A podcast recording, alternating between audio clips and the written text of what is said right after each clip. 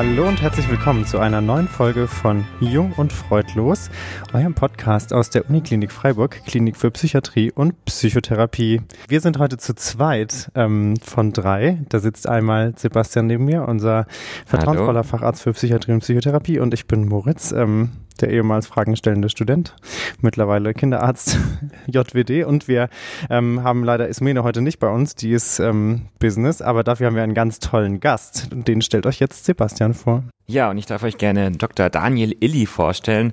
Daniel, du bist ähm, seit 2001 leitender Oberarzt einer kinderpsychiatrischen Klinik in der Nähe von Berlin. Du bist Facharzt für Psychiatrie und Psychotherapie und Facharzt für ähm, Kinder- und Jugendpsychiatrie und Psychotherapie.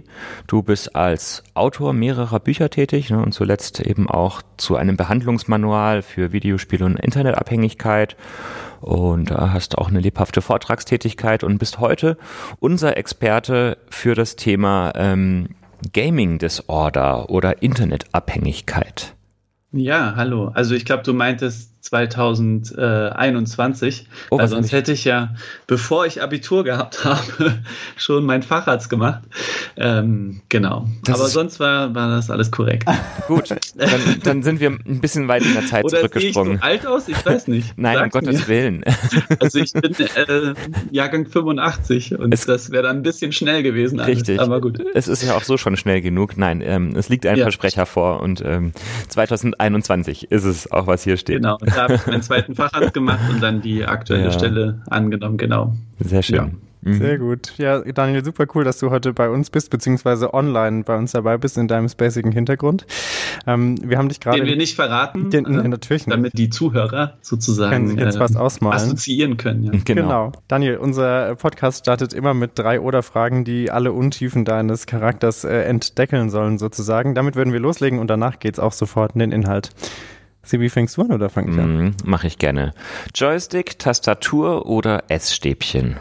Ach du Scheiße. Essstäbchen würde ich sagen. Ja? Ja, ich habe aber gerade auch Sushi bestellt, das ist, glaube ich, vorbelastet. Oh ja, das also, ist natürlich klar, dann bist du geprimed. Dafür ja. tagesaktuell. Ja. Mhm. Sehr gut. Frage Nummer zwei. Inline, Online oder Slackline? Boah, krass. Früher war ich ein krasser Inliner, aber ich habe das lange nicht mehr gemacht. Slackline bin ich zu blöd, aber ich gehe wahnsinnig gerne bouldern. Also ich nehme Slackline, auch wenn ich echt eine Niete drauf bin. Ich brauche immer jemanden, der mir die Hand hält, um drüber zu laufen. Aber da okay. nah an der Boulderwand ist, nehme ich die. Also Slackline mit Geländer. Ja, ja genau. Gut. Ja. Und zu guter Letzt, Avatar, Kuscheltier oder Tamagotchi? Ähm, Avatar, auf jeden Fall. Weil ja. das werden wir auch noch hören. Äh, ein wichtiger Teil ist natürlich auch, dass ich mich mit Videospielen beschäftige.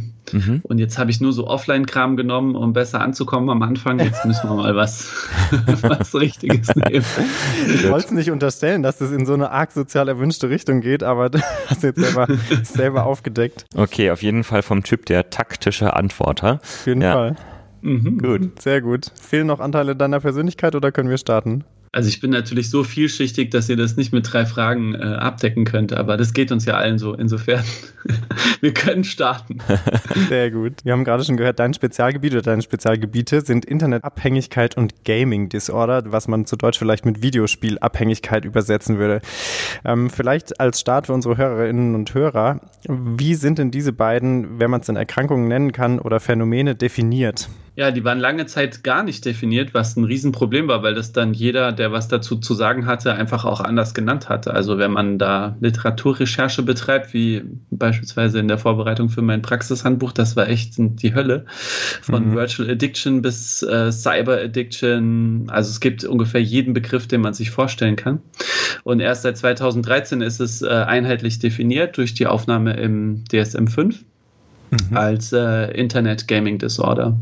Bisschen blöder Begriff, weil es natürlich auch Offline-Spiele betreffen kann. Äh, das hat man halt gewählt, um eine Verwechslung mit der äh, Glücksspielabhängigkeit, mit der Gambling Disorder zu vermeiden. Mhm. Genau, und seitdem kann man es ähm, ja beschreiben. Und wenn man sich auch Publikationen an, anguckt, dann steigen die da auch spürbar an. Wie bist du denn zu diesem Themengebiet überhaupt gekommen? Ja, jetzt sind wir ja wieder so ein bisschen bei den eigenen Anteilen. Ne? Also ich glaube, ich hatte als, ähm, die ja jeder so mitbringt in unserem Fach, ähm, ich habe schon als Jugendlicher auch viel Videospiele gespielt. Ich spiele auch heute noch Videospiele. Ähm, das ist ja auch ein wichtiger Teil in der therapeutischen Arbeit mit den Betroffenen. Aber ich glaube von mir selber, dass ich jetzt nie wirklich abhängig war von Videospielen oder höchstens über einen kurzen Zeitraum, was weiß ich, Sommerferien, irgendein Spiel kommt raus oder sowas. Ähm, ich habe aber gemerkt, dass es gerade dann bei meinen jugendlichen Patienten einfach ein Riesenthema ist oder auch bei den Erwachsenen eigentlich auch schon. Da guckt halt noch, gucken noch weniger Menschen leider hin. Ähm, und deswegen haben wir 2015 habe ich zusammen mit meinem Kollegen und Freund Jakob Florak eben eine, eine, Sprechstunde gegründet. Dann kam unser erster Ratgeber raus und dann ist es so ein Selbstläufer geworden. Ne? Und leider muss man fast sagen, bin ich jetzt äh, wohl einer der Experten in Deutschland, was das angeht, weil wir einfach äh, viel zu wenig Menschen sind, die sich noch damit beschäftigen. Ja. Dann nehmen wir doch diesen Podcast jetzt als Spreading-Event mhm. ähm, und umso schöner, dass wir hier so einen hochkarätigen Experten äh, uns gegenüber sitzen haben. Ähm, vielleicht noch mal kurz, du hast jetzt gesagt, äh, seit nicht so langer Zeit sind die Sachen immerhin jetzt klar definiert im DSM 5. Da, davon hatten wir es schon öfter, das ist ein, ein Katalog sozusagen.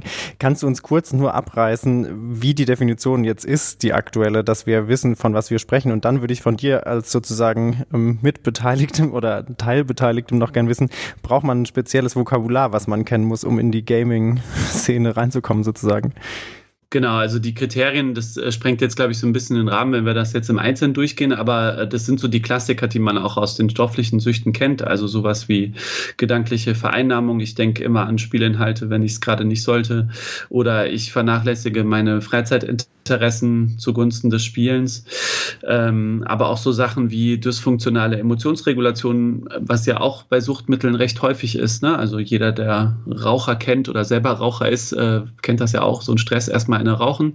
Das ändert ja nicht den Stress, aber es ist halt eine Form, mit Stress umzugehen. Mhm. Und genauso gibt es eben gerade auch bei, wenn wir jetzt beim Beispiel bleiben, bei meinen jugendlichen Patienten, ne, einen schlechten Tag in der Schule, erstmal nach Hause, Kopf abschalten, zocken. Ähm, ne, es gibt äh, Probleme, die aus dem Konsum entstehen können. Die Freundin verabschiedet sich, die Eltern schmeißen einen raus. Ähm, es wird immer mehr konsumiert, um den gleichen Effekt zu haben. Oder auch die Spielinhalte ändern sich. Ne? Also wir werden ja auch noch über vielleicht über Teilaspekte Aspekte sprechen, wenn man jetzt zum Beispiel von der Online-Pornografieabhängigkeit ähm, das mal so als Teilbereich sieht, dann werden zum Beispiel die Filme immer härter, die man konsumiert, um den gleichen Effekt zu haben. Ähm, das sind so ganz äh, eindeutige Anzeichen. Und wenn die eben über einen gewissen Zeitraum in einer gewissen Schwere vorliegen, dann kann man die Abhängigkeit vergeben. Du hast vorhin schon mal angerissen, seit 2013 gibt es jetzt diese Definition. Allerdings gibt es Spiele ja nicht erst seit 2013. Und auch ähm, andere Spiele abseits vom Computer gab es ja schon früher. Gab es früher auch mal sowas wie eine Brettspielabhängigkeit, so schachabhängig oder Damenabhängig? Mensch, ärgere nicht. Ja. Ja, also ich würde mal sagen, alles, was Spaß macht, äh, birgt das Risiko, abhängig zu werden. Und ich bin meist sehr konfrontativ im Erstgespräch mit den Eltern, weil ihr könnt euch vorstellen, dass die Motivation meiner Patienten meist sehr gering ist, wenn die kommen. Und ich versuche sozusagen dann so einen Fuß in die Tür zu bekommen. Ne? Und da fallen dann auch mal Sätze von mir, dass ich sage, naja, wenn ihr Sohn jetzt acht Stunden gelesen hätte am Wochenende, hätten sie ihn dann wegen äh, Romanabhängigkeit vorgestellt. Ne? Und wenn man sich so in die Geschichte äh, begibt und das mal anguckt, dann sind das auch durchaus Aspekte, die schon mal aufkamen. Also ähm, vielleicht ähm, noch so am, am greifbarsten ist vielleicht so äh, Rap-Musik, ne, als das kam. Ne? Oder äh, selbst als es irgendwann mal Kinos gab, ähm, war das so ein Thema, ne? dass Menschen dann nur noch im Kino sitzen. Oder auch ein gutes Beispiel Romane, ne? da hat man dann Sorge gehabt, dass das äh, die, äh, zum Glück haben wir das Denken heutzutage verlassen, ne? aber die Hausfrau vom, von ihren Pflichten abhält, wenn sie da irgendeinen so fiktionalen Text liest. Ne? Man merkt schon, wie das dann aus der Zeit gefallen ist. Und genauso äh, ging man eben auch auf die Videospiele los oder Fernseh gucken. Das war ja so in, in, in den 80ern dann auch noch ein, ein Thema. Ne? Also ähm, ich denke, es ist gut, dass wir über Verhaltenssüchte sprechen. Man muss halt immer erstmal gucken, ist es überhaupt ein abhängiges Verhalten oder mache ich das nur, weil ich daran Spaß habe? Ne? Alles, was Spaß macht, kann ja jeder machen, wie er möchte. Problematisch wird es halt immer dann, wenn sich verselbstständigt. Mhm. Ja, auf jeden Fall. Jetzt hast du vorhin schon gesagt, die aktuelle oder der aktuelle Name ist Internet Gaming Disorder. Ähm, kannst du mal kurz so zusammenfassen, was da jetzt alles drunter fällt? Ähm, du hast gerade schon so von Teilbereichen ähm, gesprochen. Also betrifft es vor allen Dingen Online-Spiele? Gilt es auch für Websites wie jetzt zum Beispiel TikTok ähm, oder eben Porno-Websites ähm, und zählen zum Beispiel auch normale Informationswebsites dazu? Ja, genau. Also im ICD-11 äh, werden wir dann die ganz schrecklicher Begriff, der da auch gewählt wurde, die Computerspielstörung haben. Ja, ähm, und dann kann man noch sonstige Süchte sozusagen darunter subsumieren. Ne? Also unter anderem auch die Achtung noch besserer Begriff soziale Netzwerke Nutzungsstörung. Das heißt jemand, der dann ähm, äh, ich, ich versuche den auch nach nach Möglichkeit zu vermeiden diesen Begriff. Ne? Aber so wird er dann eben in der Diagnose stehen. Ähm, da kann man eine ganze Menge drunter subsumieren subsumieren. Häufig sind es auch Mischabhängigkeiten, muss man sagen. Also einfach, weil ja am Beispiel Videospiele es da auch Verzahnung gibt, ne? sowohl mit Glücksspielinhalten als auch mit sozialen Netzwerken. Also ähm, ist ja nicht nur das aktive Spielen, sondern auch der Konsum von Let's Plays oder im Discord rumhängen. Ne? Also ähm, man muss schon gucken, dass man da mehrere Teilbereiche so erfasst. Ähm, und dann gibt es eben auch noch die ganz klassisch davon abtrennbaren Dinge, wie zum Beispiel eine Online-Pornografie, die kann man dann auch relativ isoliert sozusagen auch beschreiben. Mhm. Ähm, ist jetzt bei meinen äh, Patienten nicht so ein Thema, wobei die natürlich auch da vielleicht nicht so offen drüber sprechen, wie das Erwachsene tun. Ähm, genau, das sind so die Teilbereiche, die es da gibt.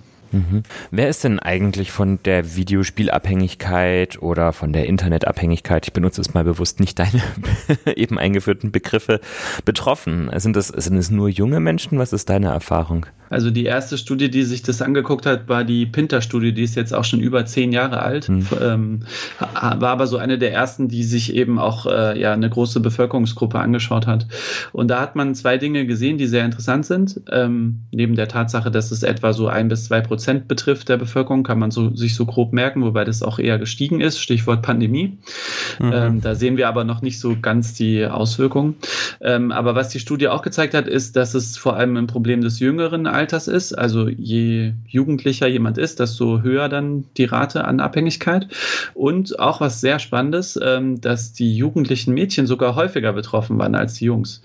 Und mhm. das verwundert ja so ein bisschen, auch wenn man sich jetzt meine Patienten anguckt. Also ich kann mich an alle Mädchen der letzten sechs Jahre, die ich behandelt habe, wirklich mit Namen erinnern. Und ich habe ein katastrophales äh, Namensgedächtnis, äh, weil ich einfach nicht viele behandelt habe, ne? Ähm, weil eben eher die Jungs vorstellig wurden. Da kann man jetzt ja mal auch für alle, die zuhören, so eine kleine Quizfrage machen. Woran liegt das? Ne? Habe ich mich auch lange gefragt. Und äh, meine Antwort ist, dass das, ohne das jetzt beweisen zu können, dass das eben daran liegt, dass äh, Mädchen sozial erwünschter ko äh, konsumieren. Ne? Also weil die eben eher soziale Netzwerke konsumieren. Die Jungs, die dann, ähm, jetzt muss man sich wirklich Gänsefüßchen vorstellen, äh, Amok laufen am PC, äh, die werden eher vor vorgestellt von den Eltern, als das eben die Mädchen tun, die ja auch wieder Anführungszeichen nur mit den Freundinnen chatten. Ne? Und abhängig sind unter Umständen sogar beide. Okay, spannend. Was würdest du sagen, gibt es Spiele oder Websites oder Themenbereiche im Internet oder auch offline, die besonders gefährdet sind, eine Abhängigkeitsentwicklung zu machen? Ähm, also gibt es sozusagen manche Punkte, wo man sagen kann, da geht eine große Gefahr aus und von anderen vielleicht weniger? Ja, auch damit habe ich mich beschäftigt, einfach weil ich ja auch in der Therapie, also ich nenne das spielimmanente Faktoren. Das heißt, wir begeben uns oft sehr tief auch in die Materie rein. Was spielt derjenige? Ne? Was gibt ihm das Spiel? Und dann landet man zwangsläufig ja auch bei Spielmechaniken. Das sind jetzt alles meine eigenen Meinungen. Also das ist leider nicht wissenschaftlich untersucht, ne? aber ich denke schon, dass es viele Bindungsfaktoren bei Spielen gibt, die dafür sorgen, dass ich eher eine Abhängigkeit entwickle. Es gibt da Einzelstudien, zum Beispiel ähm, die Kollegen in Mainz ähm, rund um Klaus Wölfling auch sehr aktiv, was das äh, Thema angeht. Die konnten zum Beispiel nachweisen, dass diese Free-to-Play-Spiele, die mit so, ja, ich sag mal, Mechaniken arbeiten, um sozusagen die User dazu zu bringen, nochmal sich einzuloggen, dass die auch zu einem vermehrten Geldausgeben führen ne? und in der Folge auch zu einer erhöhten Abhängigkeit. Also das sind so Sachen wie ähm, ja, Rollenspielsysteme, Levelaufstiege, ähm, aber auch so Faktoren wie wie zum Beispiel Items, die ich mir erspielen muss, diese Battle Passes, die aus dem Boden sprießen, ne? sei es jetzt bei Fortnite oder sonst was. Das sind alles schon Mechanismen, die ja darauf abzielen, dass man äh, sich möglichst äh, ja täglich einloggt, wiederholt einloggt, ähm, um eben Spielfortschritt auch zu generieren. Und die sehe ich schon auch sehr kritisch und das sind auch die Spiele, die größtenteils natürlich von meinen Patienten dann eben entsprechend gespielt werden. Und an der anderen Stelle stehen vielleicht die, man nennt das ja auch äh, Service Games, ne? also Spiele, die darauf ausgelegt sind, über einen langen Zeitraum auch Geld zu generieren. Mhm. Wichtige Einnahmequelle für die Spieleindustrie. Und dagegen stehen so ein bisschen die Spiele, die ich auch eher privat spiele, die abgeschlossenen Spiele, ne? so ein, ähm, ja, ein narratives Spiel, was eben nach acht Stunden vorbei ist. Ne? So, da kann, in der gleichen Zeit könnte ich ein Buch lesen oder auch eine Serie schauen und dann ist das Spiel vorbei. Ich denke noch vielleicht noch drüber nach, aber es ist abgeschlossen. Aber ich logge mich eben nicht jeden Tag neu ein, um noch ein paar Diamanten freizuschalten. Ja. Hm, kann man sich vorstellen, den Mechanismus, ja. Hm. Du sprichst jetzt eben auch von Mechaniken, also man könnte sagen, so unterschiedliche Spiele haben unterschiedliches Suchtpotenzial. Gibt es denn so generell schon gute Erklärungsansätze, wie es überhaupt zur Entstehung von ähm, Spielsüchten kommt? Ja, natürlich ist das auch alles noch in den Kinderschuhen, muss man sagen. Mhm. Es gibt so bestimmte ähm, Persönlichkeitsmerkmale, die darauf einziehen. Das ist noch so mit am besten irgendwie erforscht. Ähm, es gibt eine hohe genetische Komponente auch. Ne? Das äh, betrifft ja alle Suchterkrankungen. Ich habe auch häufiger dann, wenn man die Eltern fragt, auch Eltern, die einen sehr auffälligen Videospielkonsum haben. Aber zum Beispiel auch stoffliche Süchte äh, spielen eine Rolle. Und natürlich, das ist wahrscheinlich ja auch noch ein Riesenthema, was, was ihr noch anschneiden werdet, äh, die ganzen komorbiden Störungen. Also wir haben ja äh, komorbide Störungsraten von über 90 Prozent. Da kommt ja immer so ein bisschen die Henne-Ei-Diskussion dann auch auf. Ne? Was war jetzt zuerst da, die Depression oder die Aufmerksamkeitsstörung und dann das Spielverhalten? Ähm, das haben wir bei den stofflichen Süchten ja auch. Ja? Aber ähm, ich versuche das halt auch beides dann zu betrachten. Ne? Also solange man das macht, ist das, glaube ich, auch kein Thema. Man darf natürlich jetzt keine zugrunde liegende Depression eben äh, übersehen. Ganz wichtig. Jetzt äh, kommen wir vielleicht, dann können wir gleich auf die Komorbiditäten noch eingehen. Ähm, zu eurer Spezialsprechstunde, die du vorhin kurz angesprochen hast. Und zwar, wie ist denn euer Vorgehen bezüglich der Diagnostik? Also was machst du mit den Jugendlichen, wenn sie bei dir sind, um sozusagen festzustellen, dass sie die Kriterien aus den aktuellen Katalogen auch erfüllen? Ja, also zunächst mal führe ich eben ein ausführliches Anamnesegespräch, wo ähm, natürlich der Betroffene zu Wort kommt. Also ich kriege jetzt mal vielleicht immer so ein Beispiel, der hat dann eher wenig ähm, Krankheitseinsicht in dem Fall. Dann natürlich auch die Eltern. Ich versuche das aber auch nicht getrennt zu machen, damit eben kein Raum entsteht, wo der Jugendliche den Eindruck hat, ich, es wird über ihn gesprochen. Ne? Also das äh, erfordert so ein bisschen einfach Geschick auch in der Anamnesetechnik, um sowohl den Jugendlichen im Boot zu haben, als auch die Eltern. Ne? So äh, ganz gut ist immer, wenn die Eltern dann doch so ein bisschen wenig Ahnung vom Thema haben oder so vorwürfig sind ne, und sagen, ja, der spielt Counter-Strike, der wird noch Amok laufen. Und dann sage ich irgendwie, ja, ich spiele auch Counter-Strike und habe noch nie drüber nachgedacht, Amok zu laufen. Oder allein, wenn die Jugendlichen merken, ich kenne mich aus mit den Spielen ne, oder wertschätze das, was sie da jetzt schildern, ihren Spielfortschritt oder sowas. Und im zweiten Schritt kann man dann noch eine Diagnostik machen. Die besteht natürlich im Ausschluss von komorbiden Störungen erstmal. Ähm, ne, das ist so das Standardvorgehen, was wir in der Kinder-Jugendpsychiatrie Psychiatrie haben, was so ein bisschen ausführlicher nochmal ist, als ähm, ich das jetzt auch aus meiner Erwachsenenzeit kenne. Ähm, also IQ-Test, äh, Aufmerksamkeitsstörung und so weiter. Und störungsspezifisch kann man auch Diagnostik machen. Da nutze ich ganz gern den CSAS, Computerspielabhängigkeitsskala. Ähm, das ist einfach ein, ein, ganz gut anzuwendender Fragebogen, der eben die neuen Abhängigkeitskriterien nach DSM-5 äh, erfragt. Ja. Und in Zusammenschau kann man dann entweder die Diagnose vergeben, wobei aktuell müssen wir uns ja noch mit den komorbiden Störungen auch behelfen. Ne? Wir können sie ja, solange das ICD-11 noch nicht aktiv ist, nicht vergeben ähm, oder eben nicht. In der Regel gibt es äh, auch subklinische Verläufe dann, ne? also wo die Jugendlichen auffälliges Spielverhalten haben, aber nicht die Diagnose kriegen, dann können sie natürlich trotzdem gern zu mir in die Gruppentherapie kommen. Mhm. Welche Komorbiditäten siehst du denn in deiner Sprechstunde am häufigsten? Ich sehe interessanterweise äh, genauso, wie es im Buch steht. Also ja. äh, vor allem Aufmerksamkeitsstörungen, Depressionen, ähm, aber auch, und das ist eher selten beschrieben in der Literatur, wenn ich es jetzt über die letzten Jahre so ja, zusammenfassend sage, waren es bestimmt drei, vier ähm, Jugendliche mit einer Autismus-Spektrum-Störung, ähm, die dann auch ähm, ganz, äh, ja, ich sag mal, interessante Spiel, ähm, eine ganz interessante Spielbiografie haben, eben zur Befriedigung dieser Sonderinteressen. Ne? Also zum Beispiel ein, ein Panzerspiel oder sowas, ne? weil sie einfach total sich für Panzer oder sowas interessieren.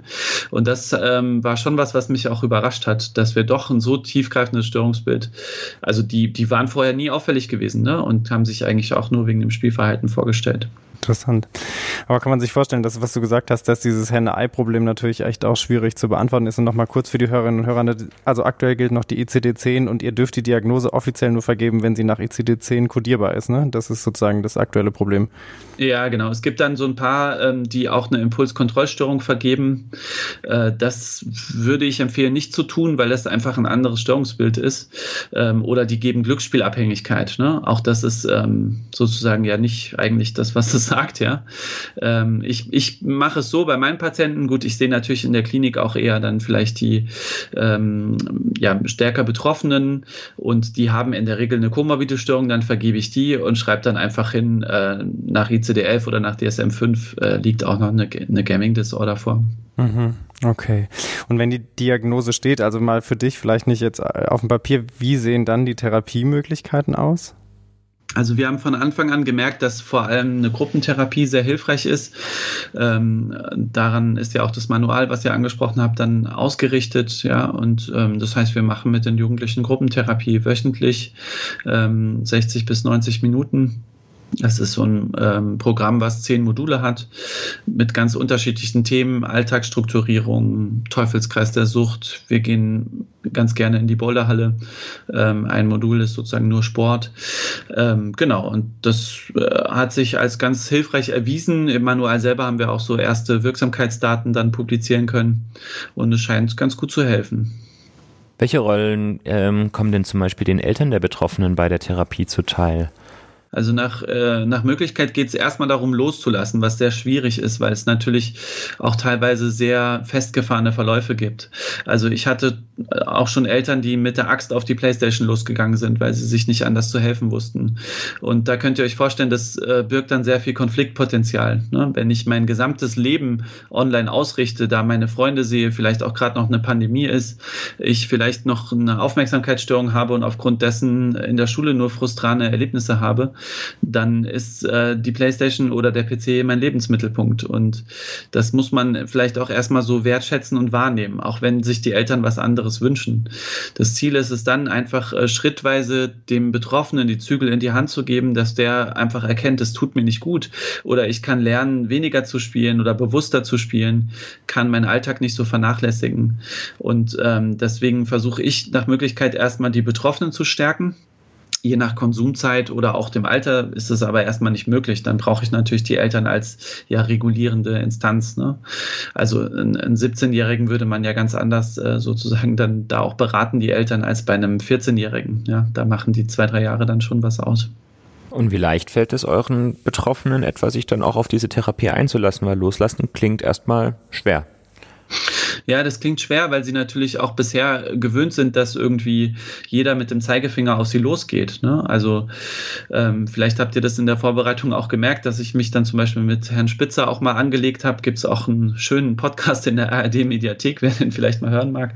Herr Spitzer hat ja eine sehr radikale Meinung, was das Thema angeht. Ne? Und ich habe immer mal wieder Eltern, die eben sagen, äh, die dann mit einem Buch von ihm kommen und sagen, hier sagen Sie mal meinem Sohn, der soll mit dem Scheiß aufhören, weil der wird ja dement ne, vom Videospielen und dumm. Ähm, und ich versuche halt so einen bewussten Kontrapunkt zu setzen, ja, und zu sagen, okay, Videospiele haben auch so viele positive Seiten.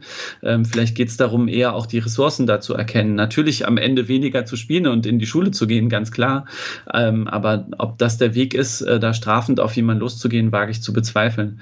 Und sobald die Jugendlichen das merken und merken, hey, der ist ja einer von uns, ne? Also, oder der kennt sich zumindest aus, äh, der, wenn er mir sagt, äh, wenn ich dem erzähle, was ich am Wochenende gemacht habe, schüttelt der nicht angewidert mit dem Kopf, sondern dann sagt, okay, cool, aber warst du auch draußen Fußball spielen, so, ne? Das wäre ja dann so eher meine Haltung. Ähm, dann sind die erstaunlich offen und haben irgendwie auch Bock, was zu verändern. Also natürlich habe ich auch welche, die sich nicht motivieren lassen und die auch eine Gruppe mal abbrechen oder so, ja. Ich bin ja nicht äh, das Allheilmittel da, das will ich gar nicht sagen.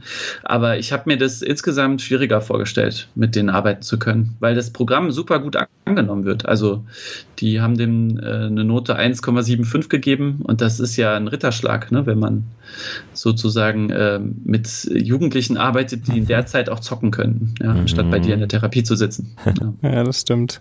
Ähm, wie würdet ihr denn insgesamt eure Therapie oder die Therapieerfolge einschätzen? Du hast jetzt gesagt, gut, die Bewertung von 1,75 ist ja schon mal irgendwie ein Erfolg, aber wie ist das, das längerfristige Outcome von so einer Therapie? Also da, ich habe auch im Manual, das sind sehr überschaubare Daten. Ne? Also da sprechen wir irgendwie von neun ähm, Therapiepatienten, mhm. die ich da mhm. einschließen konnte in die Studie. Das ist ja lächerlich. Ich habe das deswegen auch nur im Manual veröffentlicht, weil kein Paper würde das abdrucken. Ne? Also da ist äh, noch viel zu forschen einfach. Und je mehr Menschen zum Beispiel mit unserem Manual arbeiten, desto besser. Ja, je mehr Daten wir bekommen, umso besser. Ähm, aber die, so gefühlt sind die Verläufe relativ gut. Ähm, ich gucke mir die Jugendlichen dann immer noch mal nach drei Monaten an, nach sechs Monaten. Es gibt natürlich wie bei jeder Suchterkrankung auch mal Rückfälle oder die Lebensumstände kommen dazwischen. Ne? Ähm, Beispiel, während der Therapiezeit äh, lernt man irgendwie eine Freundin kennen, hat eine, seine erste große Liebe, dann ist das Zocken vielleicht erstmal wirklich nicht mehr so wichtig und dann ähm, geht die Beziehung aber in die Brüche und dann wendet man sich vielleicht wieder dem Medium zu. Ne? Also das ist gerade im Jugendbereich, muss man nur an unsere eigene Jugend zurückdenken, ja auch ähm, häufig so, ja, dass sich das schnell mal ändert oder wechselt. Ja. Aber unterm Strich habe ich schon das Gefühl, dass die was mitnehmen und einfach bewusster spielen und irgendwie auch merken, was tut mir gut. Ne? Nee, ich spiele jetzt keinen Loot-Shooter, weil Loot-Shooter sind nicht gut für mich. Ne? Ich gucke mal, was ich vielleicht sonst machen kann. Loot. Ja, ich überlege gerade, ob ich nachfragen soll. Ein Loot-Shooter. Achso, äh, ich ja. habe ja auch eine Frage gar nicht beantwortet, ja, die du ja. so nebenbei über das Vokabular genau, Vokabular, ja. ja.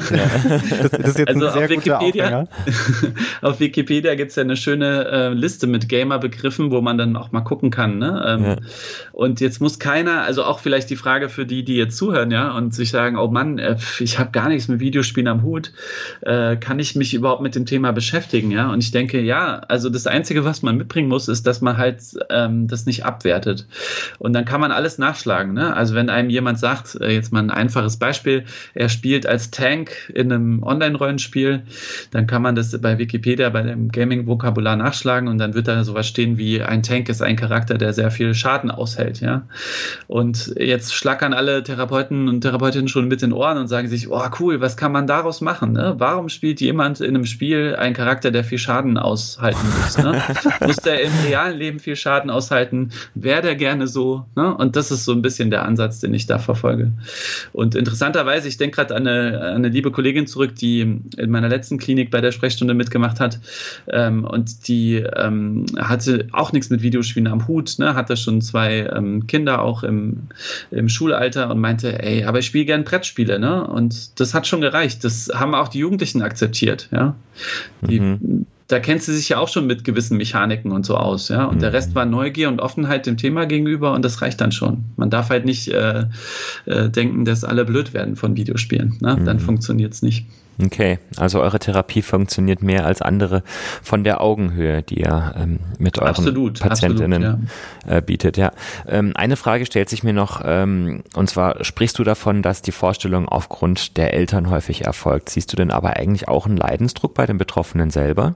Ja, der Leidensdruck ist meist dann verborgen, ne? Mhm. weil ich sage dann immer, ähm, selbst der pubertierendste 16-Jährige, der nur noch am Zocken ist, will sich ja eigentlich nicht mit den Eltern streiten, sondern der hat ja auch sein eigenes Thema. Ja? Und wenn man sich da ein bisschen Mühe gibt am Anfang, dann äh, findet man eigentlich immer was. Ne? Also ne, der wünscht sich eine Beziehung, der wurde im Fußballverein gemobbt, hat sich daraufhin abgemeldet und lieber gezockt, weil da hat er noch eine Barriere, da sieht ihn nicht jeder sofort. Ne?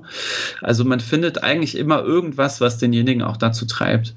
Ähm, und es lohnt sich einfach dann zu suchen, ja, und gemeinsam zu gucken, warum spielt denn jemand so exzessiv? Das hast du vorhin schon gesagt, du würdest dir wünschen, dass dazu noch mehr Daten da wären, dass man das Manual benutzt und ihr Daten sammeln könnt. Wie ist es denn generell? Ähm, wird jetzt mehr an dem Thema geforscht? Also wird es irgendwie populärer, auch sich mit Forschung zu beschäftigen? Und was sind so ein bisschen deine Wünsche für die kommenden Jahre, was das angeht?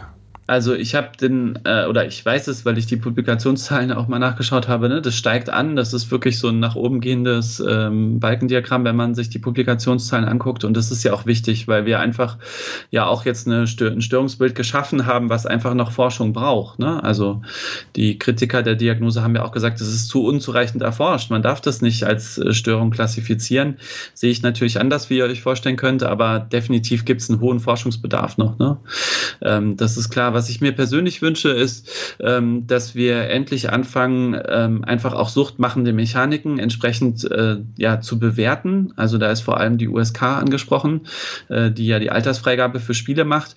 Da wird aber nach wie vor, trotz jetzt Änderung des Jugendschutzes, äh, vor allem auf Sexualität, Gewalt äh, und Drogenkonsum in Spielen geschaut und dann kriegt ein Spieler eine entsprechende Altersfreigabe. Aber das führt halt dazu, dass wir so Spiele weiter haben wie FIFA zum Beispiel, wird wahrscheinlich jeder kennen.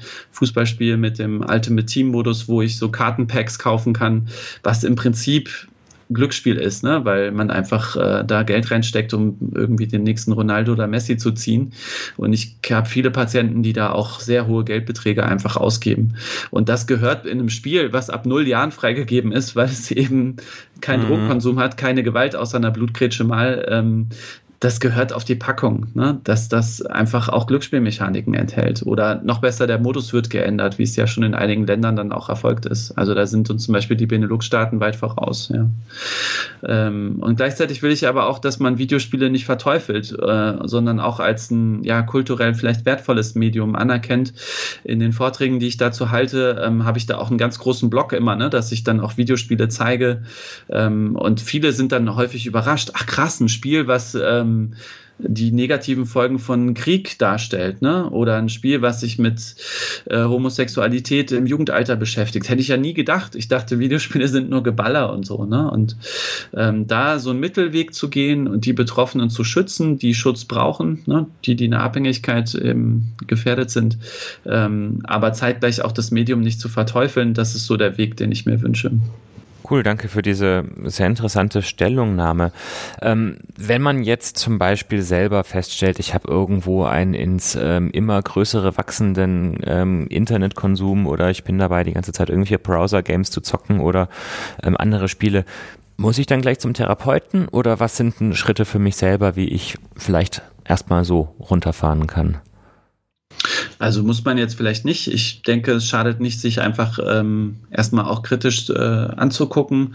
Es gibt über die Seite Fachverband Medienabhängigkeit.de, das ist ein ganz guter Fachverband, der sich dem Thema annimmt, kann man so eine Suchfunktion auch aktivieren und findet dann auch entsprechend äh, Ansprechpartner. Leider hatte ich ja schon gesagt, sind es immer noch viel zu wenige. Mhm. Äh, es gibt auch Online-Angebote, ne? ähm, Oasis zum Beispiel fällt mir da ein, wo man online checken kann, ob man ein Problem hat mit Videospielen.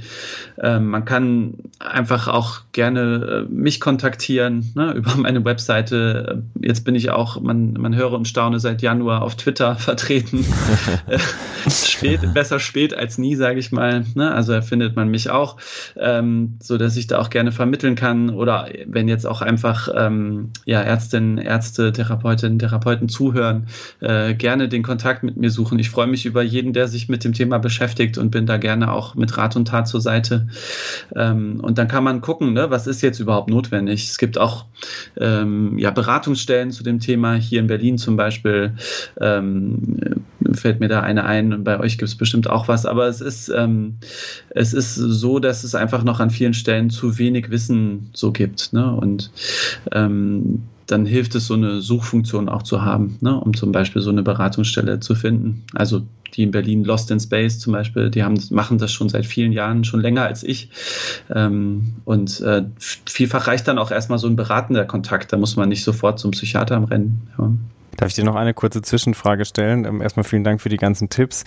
Ähm, Fällt es dir selber schwer, du ähm, hast gesagt Jahrgang 85, also jung gebliebener Erwachsener würde ich sagen, ähm, aber ja doch die Rolle des Erwachsenen und des Therapeuten und dieser Switch zwischen man ist selber, man, man bringt vielleicht viel Verständnis auf und ist eben auch auf Augenhöhe, weil man die Sachen vielleicht auch selber vom eigenen Konsum her kennt und diese, dieser Rollenwechsel zwischen, aber man nimmt trotzdem auch die Rolle des Therapeuten ein, der ja irgendwie Sachen bewegen will. Ist das, fällt das nicht schwer oder ich kann mir vorstellen, dass es das nicht so so leicht ist. Auch sich gegenüber Eltern zu positionieren zum Beispiel. Ja, bei den Eltern ist es, glaube ich, eher noch die Herausforderung. Also die gucken dann schon auch mal so ein bisschen skeptisch auf mein ja. Namensschild, ne? Und denken dann, hä, der ist der leitende Oberst, aber der zockt doch Counter-Strike so, ne? Also, ja, das kann ich mir vorstellen, ja. Ich schiebe immer so ein bisschen meine Kompetenz vor, die ich ja zum Glück auch mit so ein paar Büchern nachweisen kann mittlerweile, ne? So dass ich dann, also was mir sonst, glaube ich, nicht so liegt. Ich bin jetzt nicht so ein Typ, der irgendwie so, ich habe nicht mal eine Visitenkarte zum Beispiel, ne? So, also ich bin jetzt keiner, der irgendwie so äh, da so rumprotzen will, aber manchmal hilft es dann auch, zumindestens um um ähm, auf professioneller Ebene Gehör zu finden. Ja, mhm. so, dass ein Herr Spitzer dann zum Beispiel auch mir mal zuhört, kurz jedenfalls, ähm, oder auch mit den Eltern. Mhm. Bei den Jugendlichen selber, das äh, werden die, die auch jüngere Patienten behandeln, auch im Erwachsenenbereich auch kennen. Ne? Da muss man immer so ein bisschen gucken, ähm, wie grenzt man sich dann doch ab. Also für die bin ich ja mit Mitte 30 sowieso schon uralt. Das hilft dann auch so ein bisschen. Ich spiele natürlich dann doch auch andere Spiele als die. Mhm. Ähm, und ich habe natürlich jetzt auch mittlerweile so ein bisschen die Erfahrung dann, äh, wenn das in der Gruppe zu kumpelig wird, ne? also die zum Beispiel anfangen, mich zu duzen oder irgendwie so, hey Diggi, was hast denn du am Wochenende gezockt? So, ne? Da bin ich dann schon äh, professionell und hellhörig und mache auch klar, dass wir jetzt hier nicht uns treffen, um die geilsten Taktiken in, in Call of Duty oder sowas zu besprechen, sondern es geht eben darum, Therapie zu machen. Und mhm. ähm, genau, das nehmen die dann auch, auch an, ja. Aber klar, es ist, äh, wenn man auf Augenhöhe arbeitet, ist das ein Riesenthema, ja. Aber das geht ja in anderen Bereichen auch so. Also mhm. werdet mhm. ihr wahrscheinlich auch kennen. Mhm, sicherlich. Gesellschaftlich wird ja das aufkommende oder die, aufkommenden Generationen gerne immer wieder gedisst und es heißt dann, ähm, die spielen nur noch Computer, die hängen nur noch in den Medien rum. Siehst du denn eigentlich gesamtgesellschaftlich da irgendwo eine negative Entwicklung oder Gefahren in dieser Entwicklung oder wie stehst du dazu?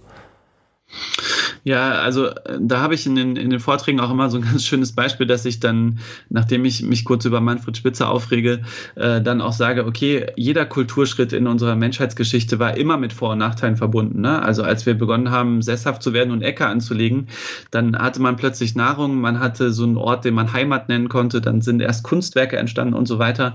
Aber gibt es auch tolle Studien, dass dann erst die Zivilisationserkrankungen wie Übergewicht und so entstanden oder der Geburtsausgang bei Frauen sich nochmal verkleinert hat hat. Ne? Und trotzdem stand ja damals niemand neben dem Feld und hat gesagt, ey, hört auf, hier Zeug anzubauen. Ne? Wir müssen weiter durch den Wald rennen und Bären sammeln, weil wir werden dick und äh, die Geburt wird nochmal schwerer. So, ne? Ähm, und so ein bisschen muss man da auch äh, einfach mal zurückdenken. Ich, ich bin selber sehr froh, noch analog aufgewachsen zu sein. Also, ne, ähm, ich hatte es ja schon gesagt, meinen ersten Internetanschluss hatte ich mit zwölf oder so. Ich weiß also auch noch, was Hörspiele sind und habe auch noch langweilige Nachmittage so in Erinnerung, die aber dann zu viel Kreativität geführt haben, ne? dass ich dann zum Beispiel selber ein Hörspiel aufnehme oder da fing mein, mein Interesse fürs Schreiben an und so. Da bin ich super dankbar. Ähm, ich glaube, das ist eine, eine große Aufgabe, jetzt groß zu werden in so einer Zeit, wo ich einfach Netflix anmache und tausend Sachen gucken kann oder ein Free-to-Play-Spiel gratis spielen kann, ja. Und wenn ich dann Eltern habe, die mich nicht kontrollieren, dann versinke ich halt auch darin so. Und das versuche ich so ein bisschen auch mitzugeben den Jugendlichen, ne? so als Chance auch offline mal was zu machen. Ähm, aber ich sehe auch die Vorteile, die das bringt. Ne? Allein, dass wir jetzt hier diesen Podcast aufnehmen können, wäre ja gar nicht möglich. Ähm, und ich finde es auch cool, euch zu sehen in eurer schicken Bibliothek, die da mit euch ist. ähm, weil es auch total hilfreich ist, ne? einen Podcast aufzunehmen und zu gucken, äh, rede ich jetzt schon zu lange, soll ich jetzt mal zum Punkt kommen, wie im aktuellen Beispiel, genau. Ähm, aber, äh, oder Online-Banking. Also, wer hat dann noch Bock, eine Überweisung auf der Bank auszufüllen? Also, ich habe da keinen Bock drauf, ne, so. Und ich glaube, man muss die Vorteile sehen, die das alles bringt. Aber ich würde jetzt nicht in das Horn blasen, dass wir uns alle ums, ums Denken bringen oder so, ne? Ist immer die Frage, was guckt man sich an? Also, wenn Kinder in der Schule nur noch auf ein Tablet tippen, anstatt schreiben zu lernen, dann bin ich auch dagegen, ja, so. Oder wenn man in der Kita äh, schon anfängt, mit einem Tablet rumzumachen. Da habe ich genauso keinen Bock drauf, ja. Aber ähm, ich denke, es hat vor allem viele Vorteile, dass wir diese Chancen heutzutage haben. Vielen Dank wichtiger Punkt. Ich glaube, da hat wahrscheinlich eh jede Person ihren eigenen Standpunkt. Und ich glaube, das, was du sagst, für die Generation, die noch analog aufgewachsen ist, ich glaube schon, dass man viel so diese Rückerinnerungen hat, ähm, die eben der Folgegeneration jetzt einfach fehlt und die es denen, glaube ich, manchmal wirklich ganz, ganz schön schwer macht, sich da zu behaupten mit den ganzen Neuerungen. Mhm. Und den Begriff vom Kulturschritt, den finde ich sehr schön. Ja. Wir machen das am, am Ende immer so, oder in dem Fall wieder mal. Ähm, wir hätten gerne von dir einen Tipp und in dem Fall würde ich fast vorschlagen, man spaltet den Tipp, oder? Einmal äh, dein Tipp für Betroffene ähm, bezüglich eines möglichst gesunden Videospielkonsums oder Internetkonsums und vielleicht auf der anderen Seite dein Tipp für ähm, Eltern, wenn, wenn man jetzt vor allem diese jugendliche Gruppe betrachtet, ähm, die ihre Kinder als gefährdet ansehen. Ja, also für Betroffene hätte ich einfach den Tipp, ähm, mal so ein bisschen auf sich zu gucken ähm, und zu schauen, nur weil alle in der Klasse Spiel XY spielen oder nur noch auf TikTok rumhängen, auch wenn sie sich real irgendwo im Park oder so treffen, ähm, muss ich, glaube ich, auch den Mut haben, bei mir dann zu erkennen, dass mir das nicht gut tut. Ne? So, so ein bisschen wie wir das auch bei ähm, stofflichen Süchten haben. Ne? Also nur weil alle in der Klasse ähm, krass abgehen auf einer Party und einmal saufen machen, kann ich ja für mich beschließen, dass ich doch nur ein, zwei Bier trinke. Ja? Und diesen gleiche Vorsicht sollte man sich auch bei nicht stofflichen Süchten ähm, so ja trauen einfach. Das ist aber auch ein Riesenschritt, weil ich isoliere mich dann ja auch ein bisschen von der Peer Group und so. Also ich wünsche den Betroffenen vor allem den Mut, ne, das zu erkennen. Es gilt übrigens auch für junge Erwachsene, ne, so den Mut zu haben, zu erkennen, okay, ähm, ich bin schon wieder bei der Ausbildung rausgeflogen oder habe schon wieder eine Beziehung in Sand gesetzt. Ähm, vielleicht liegt es ein bisschen auch daran, dass ich zu viel Zeit mit digitalen Medien verbringe. Ne? Und dann den Schritt zu machen, Hilfe anzunehmen, in eine Beratungsstelle zu gehen, keine Ahnung, äh, in den Ratgeber von mir zu schauen. Ne? Alles, was irgendwie hilft, um sozusagen zu sagen, okay, ich, ich gucke mir das mal an. Ja? Das ist, glaube ich, der allerwichtigste Schritt am Anfang. So. Und ähm, da würde ich auch die Hauptenergie reinsetzen. Viel wichtiger als das, was die Eltern machen. Aber du wolltest ja zweigeteilt haben, die Eltern ähm, ja, Problem erkennen ist schon mal gut, ne? Versuchen das auch auf Augenhöhe, soweit es geht, zu machen. Also, was nicht hilfreich ist, ist einfach äh, pauschale Urteile zu fällen. Nicht jedes Spiel, in dem geschossen wird, ist blöd, ne? Also, genauso wie nicht jeder Film, in dem geschossen wird, blöd ist. Ähm, sich mal gemeinsam hinsetzen, zu gucken, was macht denn mein Kind da überhaupt? Äh, auch, das hat mir ja die Mädchen vielleicht ein bisschen ins Auge fassen ja, also auch ein Thema, was ich mir selber jetzt zunehmend mehr zu Herzen nehme, weil ich die auch wahrscheinlich vernachlässigt habe, ne? dass die nicht so bei mir ankamen in der, in der Sprechstunde. Höchste Zeit, eine Gruppe für Mädchen zu machen, ja, bin ich gerade dran. Ähm, und genau dann einfach gemeinsam diesen Weg gehen und äh, eher von dieser strafenden Rolle, ich hole jetzt die Axt und klopp die Playstation kaputt, hin zu äh, was brauchen mein Sohn, was brauchen meine Tochter, um den Weg zu gehen und wo kann ich unterstützend tätig sein. Ne? Vielleicht indem ich die Internetzeiten reduziere, indem ich vielleicht auch mal das Gamepad einkassiere, aber dann idealerweise in Absprache mit den Betroffenen. Ne? Und wenn wir jetzt nochmal im Erwachsenenbereich denken, dann betrifft es ja vor allem die Partner, ne, die dann ähm, auch eben entsprechende regulierende Schritte vielleicht einleiten können, ähm, nicht unbedingt in eine Co-Abhängigkeit fallen sollten. Also ich glaube, da sind alle gefragt, die, die nah dran sind an den Betroffenen. Äh, vielen Dank ähm, für deine ausführlichen Antworten zum Thema ähm, Gaming Disorder, Internetabhängigkeit. Ähm, das war wirklich sehr spannend, sehr interessant, ein sehr erfrischender ja, Einblick. Mhm. Wir wünschen dir ganz viel Erfolg weiterhin ähm, beim ähm, Validieren deiner Arbeit und äh, beim Ausbau deiner Sprechstunden und so weiter und hoffen, dass es Leute gibt, die vielleicht auch Lust gefunden haben, mit dir Kontakt aufzunehmen, um ihr Wissen ähm, zu vertiefen und auszubauen. Also ich habe auf jeden Fall Blut geleckt. ähm, und, ja, ähm, das ist doch gut. Ja, also ich, äh, Thema, ja. ich bin da, freue mich über jeden, der sich meldet, ne? Und mm. mache zum Beispiel auch super gerne Schulungen in meinem Manual und versuche dann nochmal so ein bisschen auch, ja, so meine ja, Aspekte damit einzubringen. Mhm. Also gerne über jeden Weg kontaktieren. Super, Freue ich mich cool. drüber. Gut. Sehr gut. Herzlichen Dank und ähm, auf ein hoffentlich baldiges Wiederhören oder Wiedersehen. Ja, ja danke euch. Tschüss. Vielen Dank für deine Zeit. Tschüss. Ciao. Ciao. Und wie immer auch vielen Dank an euch da draußen, die ihr zugehört habt. Ähm, das war's mit der aktuellen Folge. Bald oder etwas weniger bald gibt es eine nächste. Wir melden uns. Bleibt geduldig. Bis dahin und bis bald. Ciao. Tschüss.